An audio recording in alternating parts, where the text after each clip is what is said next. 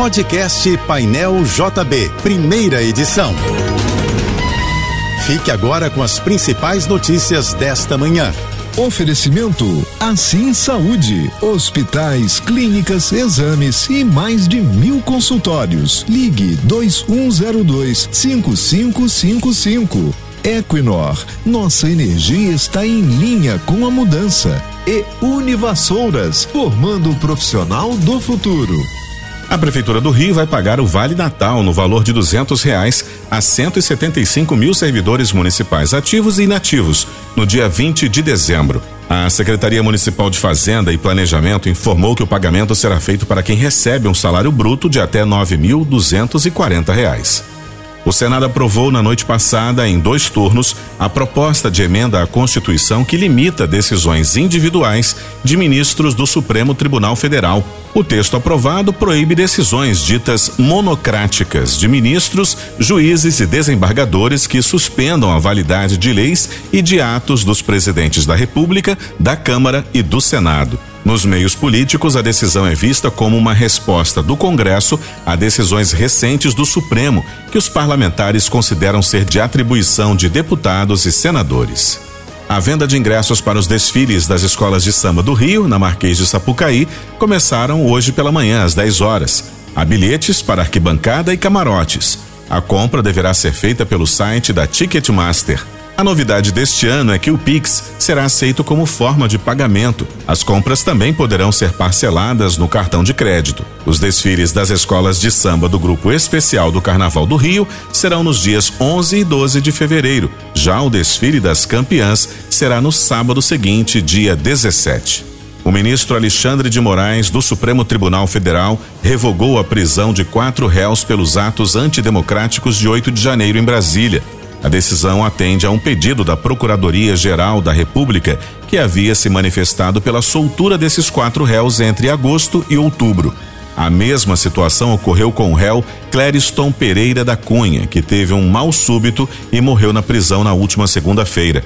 A Procuradoria já havia concordado com um pedido de liberdade apresentado pela defesa de Clériston, que não chegou a ser analisado por Alexandre de Moraes. A Assembleia Legislativa do Rio aprovou projeto de lei que inclui o exame toxicológico no pré-natal de gestantes. A proposta será enviada ao governador Cláudio Castro para sanção ou veto.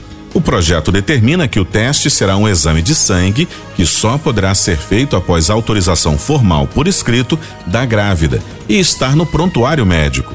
O exame deve ficar disponível nas redes públicas e privadas. Caso seja comprovado o uso de drogas lícitas ou ilícitas, a gestante será informada dos riscos e encaminhada para avaliação psicológica e acolhimento.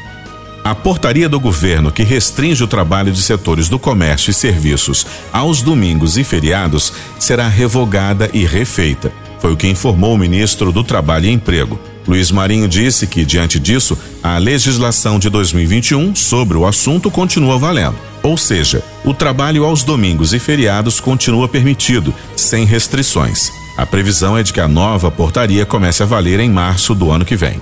Aposentados e pensionistas que tiveram decisões favoráveis na Justiça Federal em outubro para concessão ou revisão de benefícios do INSS vão receber os valores devidos em breve.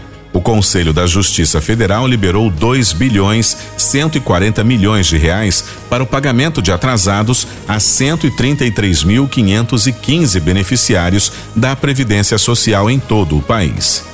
Adriana Calcanhoto fez o show de abertura da 21 primeira Festa Literária Internacional de Paraty, que começou ontem e vai seguir até domingo. A Flip deste ano faz homenagem à jornalista, dramaturga, poeta, tradutora, cartunista e crítica cultural Patrícia Galvão, conhecida como Pagô. O festival possui 20 mesas de debates, oito performances artísticas e 15 sessões de cinema.